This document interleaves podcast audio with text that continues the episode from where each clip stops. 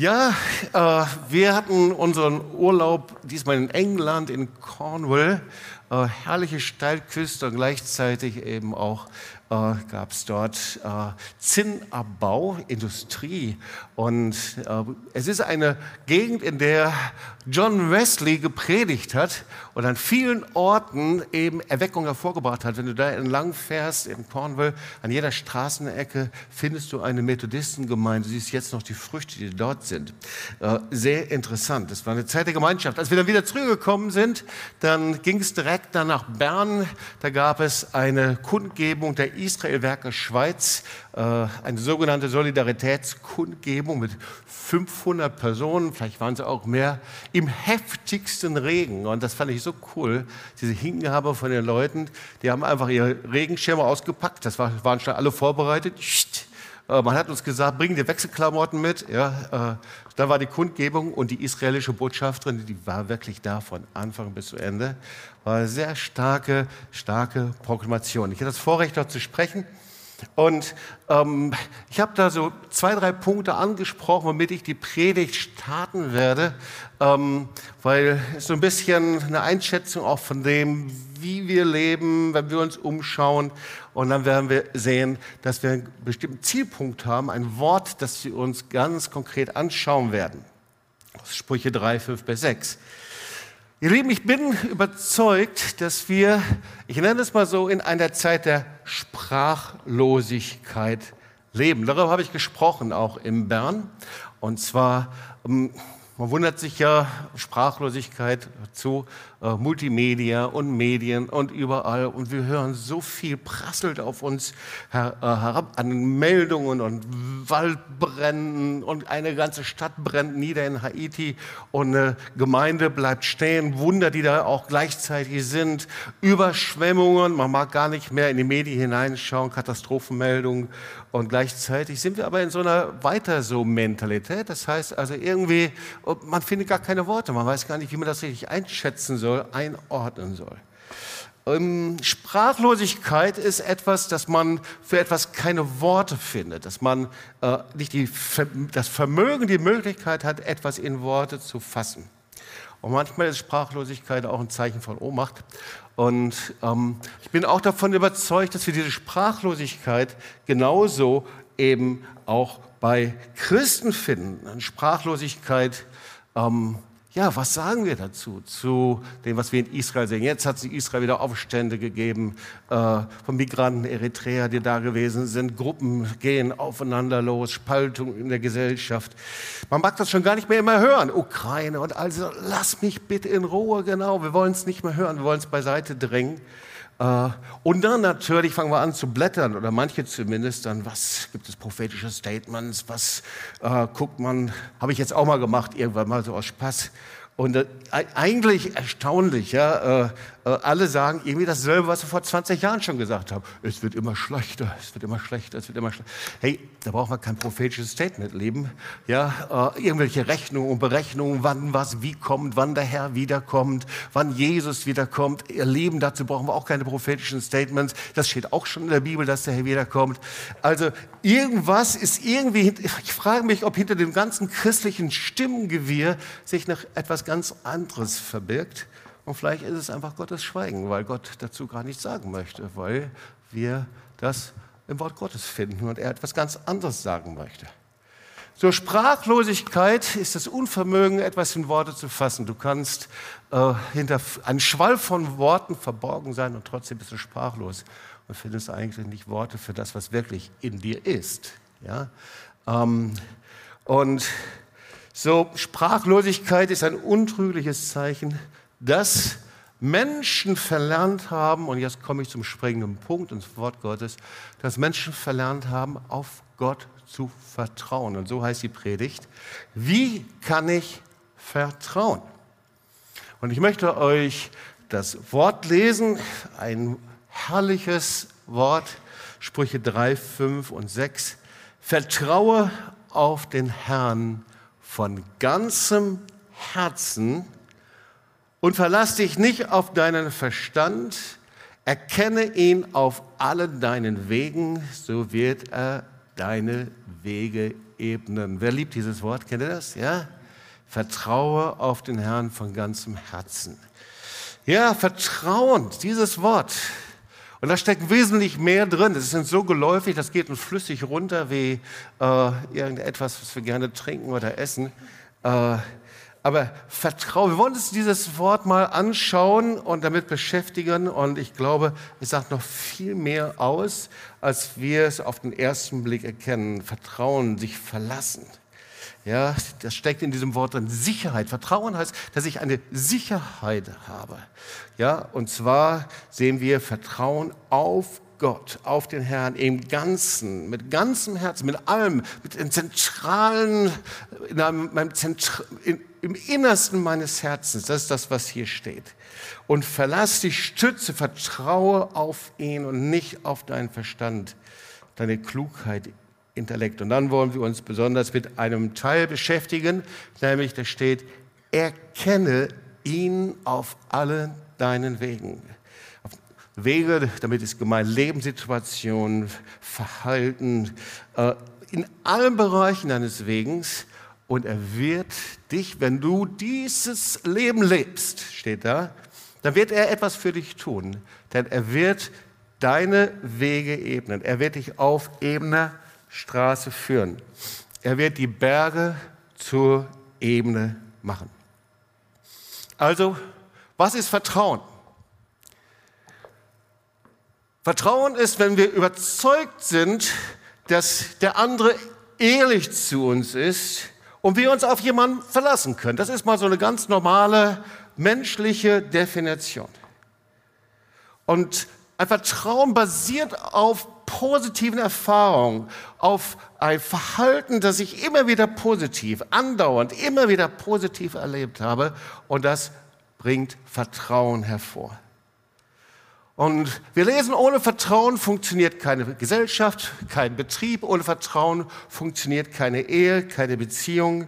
Vertrauen bildet die Basis für Beziehung, für Berufsleben und sogar für das Zusammenleben der Gesellschaft. Wenn in einer Gesellschaft Vertrauen verloren gegangen ist, dann sind richtig Probleme da. Und wir wissen auch was Zweites, Vertrauen aufzubauen, das braucht wirklich Zeit, lange Zeit und kann gleichzeitig bei einer herben Enttäuschung von einer Sekunde auf den anderen verloren gehen. Es braucht lange Zeit aufzubauen, aber es kann ganz schnell verloren gehen. Vielleicht ist das sogar deine eigene und persönliche Erfahrung. Das Kennzeichen von Vertrauen ist Offenheit. Ja, du hast dein Visier offen, offenes Herz, Offenheit. Ja, ich muss mich nicht schützen, ich kann mich so geben, wie ich bin. Äh, ein Kennzeichen von Vertrauen ist, ich muss mich nicht irgendwie anders geben, ich muss die Dinge nicht kontrollieren, dass sie funktionieren. Das ist Offenheit. Das Gegenteil von Vertrauen, naja, ist Misstrauen, ganz klar. Und hinter Misstrauen, dahinter steckt das, die Erfahrung und das Gefühl, dass ich eben der anderen Person nicht trauen kann, dass sie mich vielleicht hintergeht, belügt oder etwas mit mir macht, was ich nicht möchte. Das ist Misstrauen. Und ihr Leben, wenn Vertrauen verloren geht, ist das ein ganz schwieriger Zustand. Dann, dann macht uns das misstrauisch. Dann macht uns das vorsichtig. Und aus diesem zerstörten Vertrauen, dann haben wir eben dieses Visier runtergelassen. Ja, so richtiger Schutzpanzer und leben mit diesen Schutzpanzern ähm, in der Ehe, Familie, vor anderen Gemeinden. Und das ist ein ganz, ganz schwieriges Leben, denn ich werde einsam dadurch, wenn ich so lebe. Und manchmal reagiere ich sogar feindsinnig auf andere Menschen, um bloß keine Enttäuschung zu erleben und ja nicht nochmal hinters Licht geführt zu werden. Das Merkmal von Misstrauen ist eben Sprachlosigkeit. Ja, es gelingt mir eben nicht, meine Gedanken, Wünsche, Bedürfnisse, das, was in mir ist, offen zu kommunizieren. Das ist ganz, ganz schwierig für mich. Und die Folge ist dann so eine Isolation, und ich möchte dir sagen, das ist eine Isolation, die Jesus zerbrechen will und zerbrechen kann. Er ist so mächtig, dass er diese Isolation zerbricht. Aber ein Leben in dieser Isolation ist ein ganz, ganz schwieriges Leben. Ähm, und er will das, nein, dass unser Leben nicht durch Enttäuschung zerstört wird. Aber was ist der Schlüssel? Wir haben hier diesen Vers, vertraue auf den Herrn, und dann sehen wir eben dieses erstaunliche kleine Wort, erkenne ihn. Erkenne. Das Wort erkennen haben wir schon immer wieder gehört. Ich glaube auch in letzten Predigten. Erkennen ist nicht nur die Erkenntnis, ja, so wie wir es oft gebrauchen, sondern im hebräischen Sinne ist ihn zu erkennen, das ist meine intimste Beziehung zu ihm. Meine, eigentlich steht das für Herzensbeziehung. Habe eine Herzensbeziehung zu ihm. Ja? Das Wort erkennen, das erste Wort in Genesis 4, 1. Mose 4, Vers 1. Und Adam erkannte seine Frau Eva. Das heißt also, für die intime Gemeinschaft zwischen Mann und Frau. Das ist eigentlich der Ausdruck für intime Beziehung. Erkennen, Herzensbeziehung. Es ist mehr als nur vielleicht Wissen, Hoffnung haben oder Glauben. Erkennen ist Ankommen. Erkennen ist dem anderen begegnen. Erkennen ist zu wissen. Erkennen ist, dass die tiefsten Bedürfnisse deines Herzens erfüllt werden von Gott. Das ist das hebräische Wort Yada, so heißt es. Dieses Erkenne. Herzensbeziehung, sage ich dazu. Tiefste, innerste Gemeinschaft. Und zwar eben in allen deinen Wegen. Nicht nur, wenn es dir gut geht, nicht nur, wenn du Erfolg hast, nicht nur, wenn du siegreich bist, sondern hier sehen wir, wenn du ihn in all deinen Wegen erkennst, dann passiert etwas ganz Besonderes. Also inmitten der Feinde. Wir kennen dieses Wort, Psalm 23 und sehr vertraut. Du bereitest vor mir einen Tisch im Angesicht meiner Feinde. Wir lieben das, gerade auch, wenn wir durch schwierige Situationen gehen. Ja? Also, was ist der Tisch? Oh, wir hatten ein herrliches Herrenhaus in England äh, mit äh, sehr schön großen Räumen und einer der wichtigsten und größten Räume, das war also das Speisezimmer. Da war ein riesengroßer Tisch mit Gemälden ringsrum, Kamin, also richtig englisch, man sich vorstellen kann. Da passten wie viel? Ich glaube 14 Leute passten da locker ran, 15 Leute an den Tisch. Der Tisch ist der Ort der Gemeinschaft. Der Tisch ist der Ort der Beziehung. Der Tisch ist der Ort der Freude. Der Tisch, da stehst du nicht auf, wenn du gegessen hast, sondern wird erst richtig lustig, wenn du Gemeinschaft hast und dort bleibst. Der Tisch, der steht für Beziehung. Und Gott sagt, inmitten der Krisen und der Angriffe und der Feinde, da habe ich dir einen Tisch vorbereitet. Ein Platz der Gemeinschaft, ein Platz der Herzensbeziehung ein Platz der Versorgung, inmitten drin. Wenn du Herzensbeziehung zu mir hast, dann gilt das nicht nur für bestimmte Phasen deines Lebens, sondern ich habe etwas vorbereitet. Ich warte jeden Tag, jede Stunde, jede Minute auf dich. Herzensbeziehung kann man auch mit Freundschaft gleichsetzen. Ich finde es immer etwas ganz Besonderes, wenn jemand vorne steht und erzählt, ich habe eine Freundschaft zu Gott, ja, eine Beziehung. Oder äh, ich finde es auch besonders, wenn Menschen voneinander erzählen, sagen, wir haben eine Freundschaft miteinander. Das ist, das ist etwas, hm, keine, ähm, keine Gemeinschaft, nichts Technisches, in dem man etwas macht, sondern etwas von Herz zu Herz. Und die Kennzeichen von einer Herzensbeziehung, wenn wir das mal so zusammenfassen, was ist das? Nee, das erste ist doch Zeit, oder? Eine Herzensbeziehung ist Zeit. Also die Qualität von Freundschaften hängt von der Menge der Zeit ab, die ich investiere. Muss nicht sein, dass ich immer zusammenhänge, aber eine Zeit, eine Zeit, in der ich mich dem anderen zuwende. Das zweite, eine Qualität von Herzensbeziehung und du kannst es auch auf Gott übertragen, aber auch auf Menschen. Die Qualität von Herzensbeziehung, von Freundschaft ist Übereinstimmung. Ja? Also wenn du den anderen überhaupt nicht abkannst und ihr nicht gleich tickt und ihr gegeneinander und ja, dann könnt ihr vielleicht gut diskutieren, aber ein Grad der Übereinstimmung. Und genauso ist es bei Gott auch. Herzensbeziehung ist die Übereinstimmung mit seinem Wort, das Kennzeichen von Freundschaft. Und das Weitere ist, Punkt C, die innere, das innere Bedürfnis, in einer ständigen Beziehung, in einer Verbindung zu bleiben. Ja, ich kann nicht sagen, ich habe eine Herzensbeziehung zu Gott und ich habe zwei Monate nicht mehr gebetet. Das funktioniert irgendwie nicht. Weil ich habe eine Herzensbeziehung, so, oh, ich liebe den Herrn, so herrlich. Der Herr sagt, okay, ich liebe dich auch, aber wann kommst du immer zu mir? Ja? Du kannst es übertragen auf andere Menschen.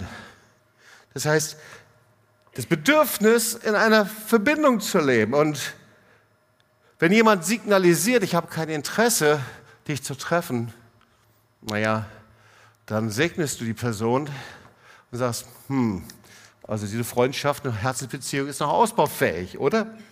Also erkenne ihn. Und hier steht dann weiter, hab eine Herzensbeziehung, und jetzt kommt der nächste Punkt, auf allen Wegen. Das hebräische Wort für all, das ist, heißt kol, und das ist ähm, ein Weg, der bis zuletzt gegangen ist. Also kein Weg, den ich abgebrochen habe. Wenn du unterwegs bist und wanderst oder du bestimmte Dinge tust und bleibst kurz vorm Ziel stehen, dann gehst du eben nicht bis zuletzt. Auf allen Wegen, auf dem Weg, den du bis zum Ende gelaufen bist. Auf allen Wegen. Und das hebräische Wort für Weg, das liebe ich sehr, gerade weil wir uns ja viel auch mit ähm, dem Marsch des Lebens beschäftigen, auf die Straßen zu gehen. Das heißt Derech, so heißt das. Und, aber es ist viel mehr noch. Wenn wir auf den Wegen Gottes wandeln, dann heißt das, dass wir einen Lebensstil haben, ein Verhalten haben. Es geht nicht einfach nur auf einem Pfad, sondern auf den Wegen Gottes ein Verhalten haben, ein Wandel. Wir wandeln mit ihm. Ja? Und das ist das, was hier wir in den Sprüchen lesen. Inmitten von Feinden, sagt der Herr, wenn du mich darin erkennst und Herzensbeziehung hast, oder aber du bist krank, inmitten von Krankheit. Ich habe mir sagen lassen, das soll es bei Christen geben, ab und zu mal, oder? Inmitten von Krankheit, von Nöten, von Schwierigkeiten, von Fragen, die du nicht beantworten kannst, du eine Herzensbeziehung zu ihm hast. Inmitten von Kämpfen, von Glauben, von Fragen. Die gibt es doch auch bei Christen, oder? Fragen, die ich bis jetzt nicht gelöst habe, denen ich keine Antworten finde. Warum ist das denn jetzt eigentlich so? Warum ist diese Beziehung auseinandergekracht und wir kommen nicht wieder zusammen? Inmitten von Fragen. Inmitten von Verlust, von Tod, von Abschied inmitten von Schwierigkeiten und Versagen und inmitten von Schwächen. Auf allen Wegen, inmitten habe ich dir einen Tisch vorbereitet. Und hier sehen wir, dass das Wort Gottes sagt, erkenne ihn, habe eine Herzensbeziehung. Wenn du dort eine Herzensbeziehung hast, dort bereite ich dir einen Tisch, dort warte ich auf dich, dort passiert etwas. Das ist nicht einfach nur das No-Go, worüber man nicht spricht, sondern es ist etwas, worauf Gott ganz genau hinschaut. Und dann sehen wir hier auch noch etwas, worüber wir auch so oft nicht nachdenken. Ihr Lieben, hier wird von Gottes Wegen gesprochen und es gibt einen Unterschied zwischen den Wegen Gottes und meinen eigenen Wegen. Ein sehr großer Unterschied. Es gibt gesegnete Wege und es gibt Wege, die Gott nicht segnen kann. Gottes Wege und ihr Wege, falsche Wege, Sackgassen. Oh ja, ich kann aus Sackgassen wieder raus und falsche Wege kann ich wieder zurück und umkehren zu den Wegen Gottes. Gott ist ein gnädiger Gott, aber so gibt es eben diese beiden Wege immer wieder.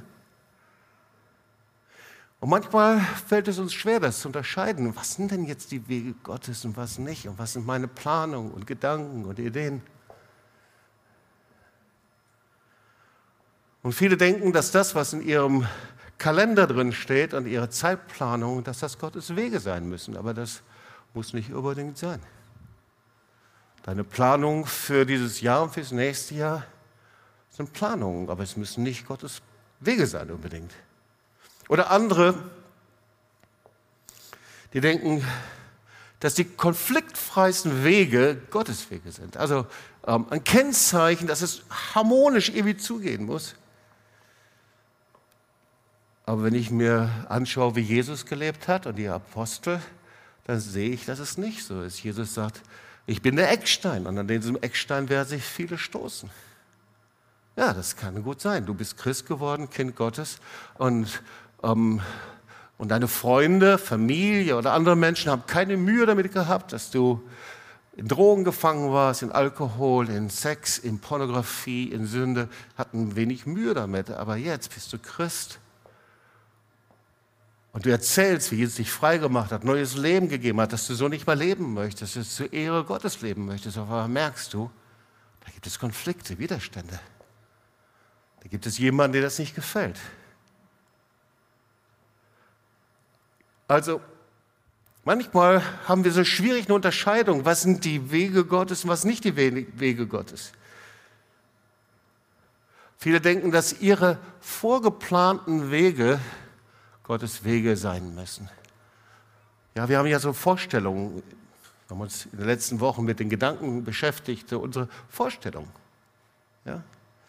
Und unsere Vorstellungen müssen nicht unbedingt Gottes Wege sein. Oder andere denken eben die Wege, die abgesichert sind, ja, finanziell abgesichert sind, sind die Wege Gottes. Meistens denken das die Eltern für ihre Kinder. Das war schon vor 50 Jahren so die abgesicherten Wege, das sind die sichersten Wege Gottes auf jeden Fall. Und wenn dann das Kind sagt, ich will eine Mission, ich will dem Herrn dienen, ja Kind, wovon willst du denn leben? Dann sagst du, ich glaube dafür, der Herr ist mein Versorger. Kind, das kann nicht vom Herrn sein.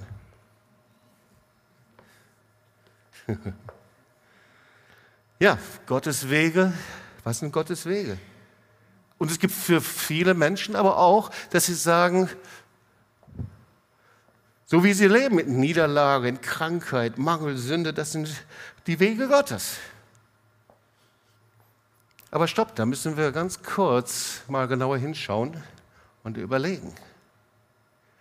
Weil viele können nicht unterscheiden, was Gott vorbereitet hat und was der Feind vorbereitet hat. Es gibt einen Gegenspieler Gottes.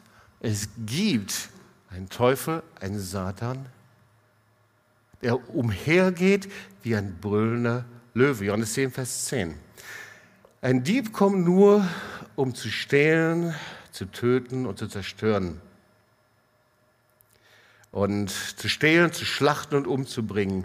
Ich bin gekommen, damit sie das Leben und volles Genüge haben. Mit dem Dieb ist Satan gemeint. Der Teufel kommt, um zu töten, zu stehlen, das zu rauben und berauben, was Gott gegeben hat und was Gott gibt, und zu zerstören. Das sind seine Fingerabdrücke. Die Fingerabdrücke des Teufels sind Tod, Raub, Verlust, Zerstörung. Wo du das findest, ist das einfach nicht von Gott. Also was macht Gott? Wie ist das? Viele sagen, gerade auch wenn wir uns mit Krankheit auseinandersetzen, was macht Gott? Hat Gott mich da hineingeführt in irgendeiner Art und Weise? Aber das stimmt nicht. Gott führt niemals in Krankheit hinein. Und wie ist das mit Sünde? Da ist es ja ganz klar und eindeutig. Würdest du sagen, Gott führt in Sünde hinein? Ganz sicher nicht, oder? Gott führt nicht in Sünde hinein. Und gleichzeitig ist Gott so mächtig und so powerful, dass er die Krankheit zu seiner Ehre gebrauchen kann. Boah, wie viele Menschen habe ich gesehen, die der Herr in ihrer Krankheit so powerful und so mächtig gebraucht hat. Zeugnis, glaubensvoll. Und das ist das, was Gott tut. Schau mal, viele von uns hier könnten sehr viel erzählen, wie du dich bekehrt hast, wie deine Vergangenheit war, woher du kommst. Wir hatten bei uns im Urlaub einen Abend, da saßen wir zusammen und irgendwie kam es so und gesagt, komm, wir erzählen all unsere Geschichten, all unsere Zeugnisse. Wow, so stark.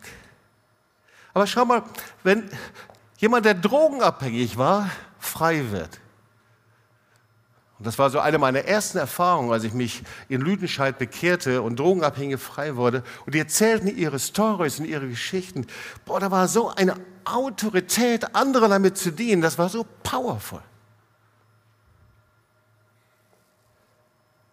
Aber Gott hat nicht in die Drogenabhängigkeit geführt, sondern Gott gebraucht die Drogenabhängigkeit als powervolles Zeugnis.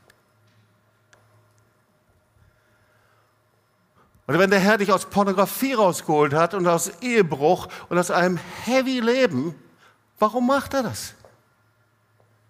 Du hast die größte Autorität, die größte Power mit deiner Geschichte zu dienen. Gott gebraucht ein Zeugnis, um andere zu befreien. Manchmal gibt es auch eine Sprachlosigkeit über die Wunder Gottes, die Gott in unserem Leben getan hat. Aber weißt du, deine Geschichte deines alten Lebens ist nicht eine Geschichte, worüber du dich schämen musst, sondern die der Herr powerful gebrauchen will, um zu zeigen, wie der Herr dich verändert hat und ein neues Leben gegeben hat. Schau mal, in der Bibel gibt es die Geschichte von Jesus und der Ehebrecherin. Wir würden rein humanistisch sagen, das gehört sich aber nicht, dass die jetzt immer noch Ehebrecherin genannt werden. Nein, bis heute ist sie die Ehebrecherin. Warum? Weil das einfach so war. Weil sie Gnade und Jesus gefunden hat. Also, ich will euch noch mal einen Satz hier weitergeben. Gottes Autorität ist so groß, dass er eine in Sünde gefallene Person nimmt um dich aufzuheben, um dir Autorität zu geben in dem Bereich, in dem du gefallen bist. Gottes Autorität ist so groß, dass er eine in Sünde gefallene Person, dass er dich nimmt, um dich aufzuheben, die Autorität zu geben. In dem Bereich, in dem du gefallen bist. Denn alles, was von Gott geboren ist, überwindet die Welt, sagt das Wort Gottes. Alles, was von Gott geboren ist, überwindet die Welt. Und unser Glaube ist der Sieg, der die Welt überwunden hat. Wir wollen uns diesen Glauben noch mal etwas weiter anschauen. Glaube sind so zwei Bereiche, sind zwei Seiten einer Medaille. Das griechische Wort Pistis, das heißt gleichzeitig Glaube und Vertrauen. Das heißt, beides gehört zusammen sind die beiden Seiten der gleichen Medaille. Ich habe einen interessanten Satz gehört, der sagt, Glauben bringt Antworten hervor, aber er bringt nicht alle Antworten. Das ist eine gute Botschaft.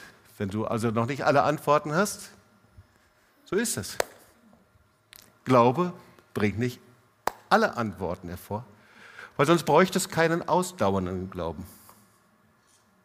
Also, anders ausgedrückt, der ausdauernde Glaube bringt Antworten hervor plus Charakter. Glauben bringt Antworten hervor, der ausdauernde Glaube bringt Glauben plus Charakter hervor. Weißt du, manchmal habe ich Seelsorge und Gespräche und dann werde ich lauter Fragen gefragt. Wie ist es das? Und wie kann man darauf antworten? Was gibt es hier? Sorry, ich kann nicht alles beantworten. Du auch nicht. Der Glaube ist keine Antwortmaschine. Sonst bräuchten wir keinen ausdauernden Glauben. Glauben bringt Antworten hervor. Und ihr Lieben, schau mal, es ist ein Riesenprivileg zu sehen, wie Gott Menschen verändert. Und wir sehen das hier, Zeichen und Wunder. Jeder von euch könnte Geschichte erzählen von Befreiung, von Heilung, wie Gott eingegriffen hat, dich herausgeholt hat, das Leben verändert hat. Wow. Ja. Wenn ich zum Beispiel nach Bern gehe oder wohin auch, wohin auch immer, überall, das ist so ein Segen, kommen Menschen, die sagen, Jobs, ich habe dein Buch gelesen, Bedecke des Schweigens.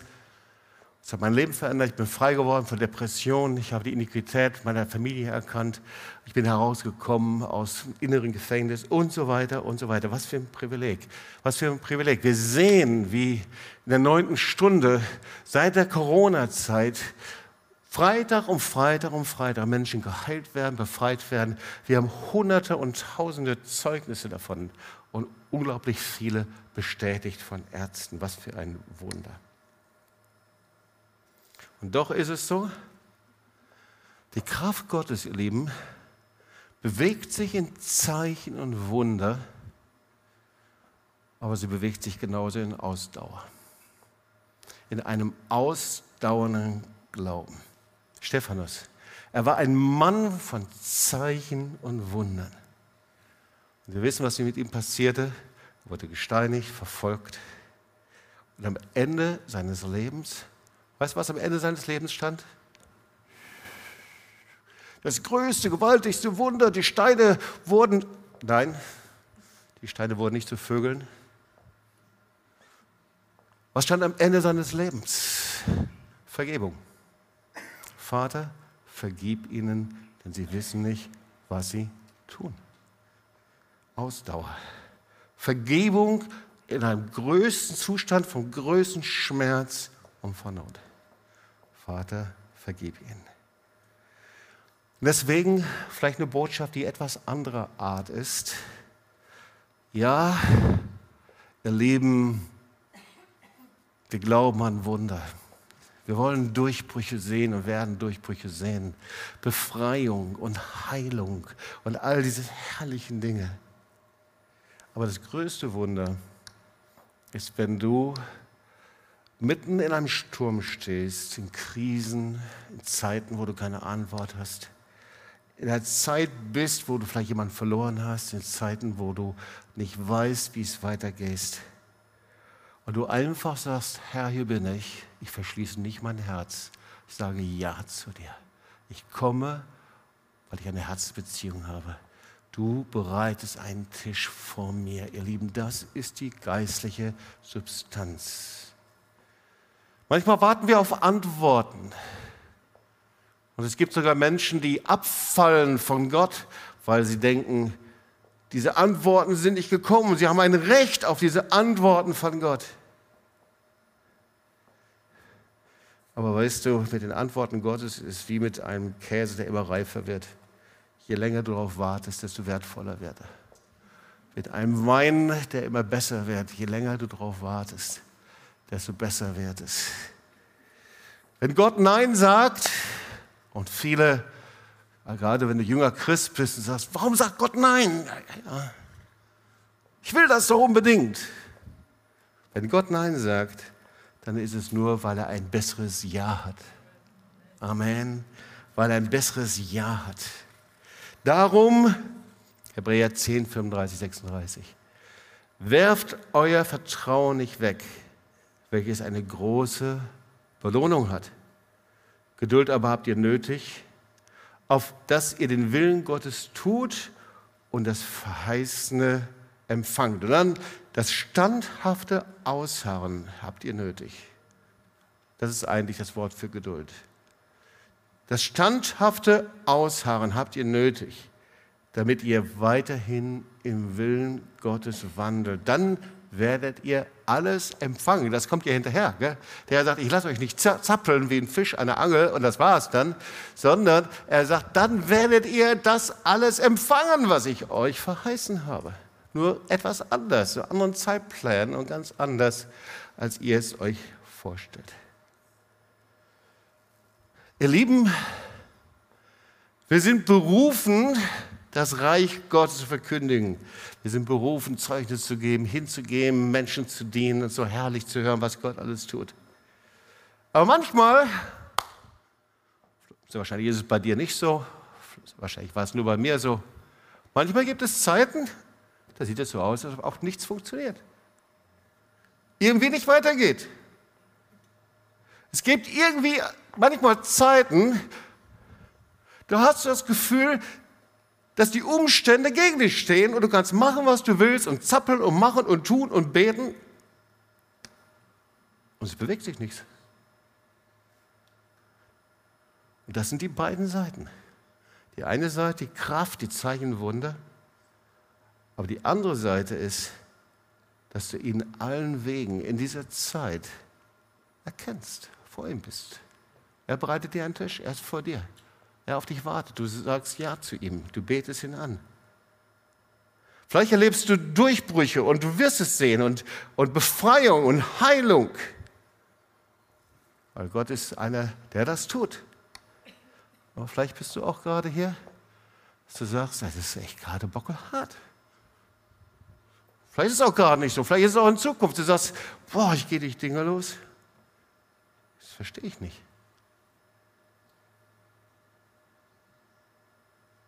Jemand, den du liebst, ist nicht mehr da. Stirbt, geht weg, Beziehung zerbrechen. Du kannst Fragen nicht beantworten. Da steht, erkenne ihn auf allen Wegen. Und dann nimmst du dir Zeit. Er sagt, ich bereite dir einen Tisch. Komm zu mir. Komm in meine Gegenwart. Sag einfach nur Ja zu mir. Bete mich an. Ehre und schau zu. Wenn du so zu mir kommst, wird die Enttäuschung und Zerstörung in deinem Leben sich nicht ausbreiten. Denn alle Zerstörung und Krankheit kommt aus einem enttäuschten Herzen. Könnt ihr noch ein bisschen mitmachen? Könnt ihr mir noch zuhören? Es gibt ein Problem. Manchmal ist es so, dass wir, so sind wir so gestrickt, dass wir das Gewicht darauf legen, was kommt als nächstes. Ja, der Herr gibt prophetische Worte, der Herr spricht ganz klar. Aber manchmal sind wir so gefangen prophetischen Worten, Zahlenkonstruktion, Endzeitpläne. Das ist schon beinahe wollüstig. Ja, wir, oh, wir gehen da rein und was kommt noch alles als nächstes? Und alles wird schlimmer und schrecklicher und überhaupt kommt der Herr irgendwann mal und so weiter und so weiter. Und wenn es nicht kommt, Gehen wir schnell zum Tagesgeschäft über, weil die nächsten Prophetien kommen ja ganz schnell wieder. Wir vergessen manchmal, was der Herr bei falscher Prophetie sagt, ihr Lieben. Jede Prophetie muss sich daran messen lassen, ob sie wirklich geprüft ist. Und jedes prophetische Wort muss sich daran messen lassen, ob es eingetroffen ist. Wir leben in einer Zeit der falschen Prophetien. Und wir leben in einer Zeit, in der der Herr Orientierung geben möchte und uns fundieren möchte in seinem Wort. Und dann ist es manchmal auch so, dass wir so fokussiert sind auf bestimmte Dinge, die Gott tun muss. Wir so eine Vorstellung haben. Ich habe das gehört, Gott hat darüber gesprochen. Und wenn das dann nicht so eintritt, wie meine Vorstellungen sind, da gibt es Menschen sogar, die weggehen vom Herrn alles über Bord werfen, was der Herr ihnen an Erlösung, an Rettung gegeben hat. Das ist sehr gefährlich. Was schon mal die Grundlage der Erlösung einfach, dass wir Jesus nachfolgen, gerettet sind, neues Leben haben in ihm, unsere Berufung, unsere Beziehung zu ihm und nicht die Vorstellung, was der Herr alles tun müsste mit unserer Zukunft, mit unserer Berufung, mit ihren. Wow, was, was hatte ich für Gedanken, was der Herr alles mit mir tun müsste? Ich habe eine Schreinerlehre gemacht, weil ich überzeugt war, dass der Herr mich als Missionar einfach in andere Länder berufen hatte. Ich habe gedacht, passt eins zu eins zusammen. Missionar muss mit Holz arbeiten, ist doch klar. Wir kamen hier nach Tübingen, wir waren überzeugt, dass der Herr uns gebrauchen würde, ein Seelsorgezentrum aufzubauen. Bis Gott sei Dank jemand kam und sagte, ah, das ist nicht das, was der Herr möchte. Wir hatten keinerlei Schau und Sicht von dem, was der Herr hier in Tübingen tun würde. Waren einfach nur, dass wir sagten, Herr, wir wollen Schritt für Schritt hinter dir hergehen. Haben manchmal ideelle Vorstellungen von dem, was Gott tun soll und wir versuchen, ihn vor unseren Karren zu spannen. Das ist eine falsche Erwartung. Das ist gefährlich.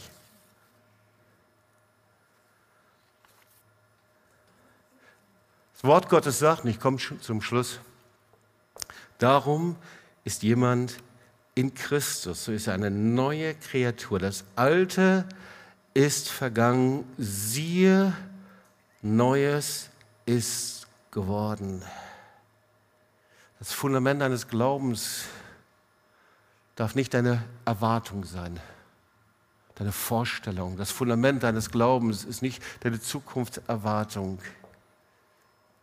Wir dürfen Vision haben und glauben, ja, aber es ist nicht das Fundament des Glaubens. Das Fundament des Glaubens sind auch keine prophetischen Worte, ihr Lieben.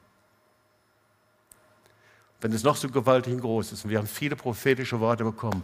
Ihr Lieben, da waren so viele Männer und Frauen Gottes in den letzten 20, 30 Jahren hier, die so prophezeit haben. Und manches war gut und richtig, aber manches war auch Quatsch. Aber es war niemals das Fundament von dem, wie wir gelebt haben. Manchmal kreisen wir um Probleme und dann versuchen wir die Dinge in Existenz zu bringen und dann denken wir, wir müssen das eine tun, das funktioniert, weil du erlebt hast, dass Gott dich da gebraucht. Aber hey, Gott gebraucht deine Buße, Gott gebraucht dein prophetisches Wort, Gott gebraucht, wenn du einen Altar aufbaust, Gott gebraucht dein Gebet. So unterschiedliche Dinge, oder? Das Fundament eines andauernden Vertrauens, eines Glaubens, ist eine beständige Herzensbeziehung zu dem lebendigen Gott. Das ist seine Stimme, sein Wort, das er hineingelegt hat in dein Herz. Er bereitet dir einen Tisch im Angesicht deiner Feinde. Es ist der Ort seiner Gegenwart, wo du Tag um Tag, Stunde um Stunde vor ihm bist. Manchmal länger, manchmal kürzer. Manchmal bittet der Herr, hey, leg noch einen drauf. Das Feuer auf deinem Altar, das nicht aufhört zu brennen. Das ist der Ort, in dem du trotz Krisen und Kämpfen und offenen Fragen, die du hast, vor Gott bist und sagst, wenn ich das sehe, ebne ich dir all deine Wege. Ich ebne sie dir. Und das ist das, was wir lesen. Römer 8, 28. Wir wissen aber, dass denen, die Gott lieben, alle Dinge zum Besten dienen, denen, die nach seinem Ratschluss berufen sind. Alles muss mir zum Besten dienen. Alles. Und ich weiß, ich gehe zu diesem Tisch der Gemeinschaft und Beziehung. Hier steht, vertraue nicht auf deinen Verstand. Gott hat nichts gegen Professoren, Studenten, Intellektuelle. Aber hiermit ist was anderes gemeint, nur das ganz kurz noch zum Schluss. Ähm, wer sich auf seinen Verstand verlässt, nimmt das Urteil und die Bewertung einer Situation aus der Hand Gottes oder übernimmt es selbst. Das heißt, ich fange an, Dinge zu bewerten und zu beurteilen. Und das ist damit gemeint. Gott sagt, ich möchte, dass du es mir überlässt. Du bist nicht der Herr über Situationen, sie einzuschätzen.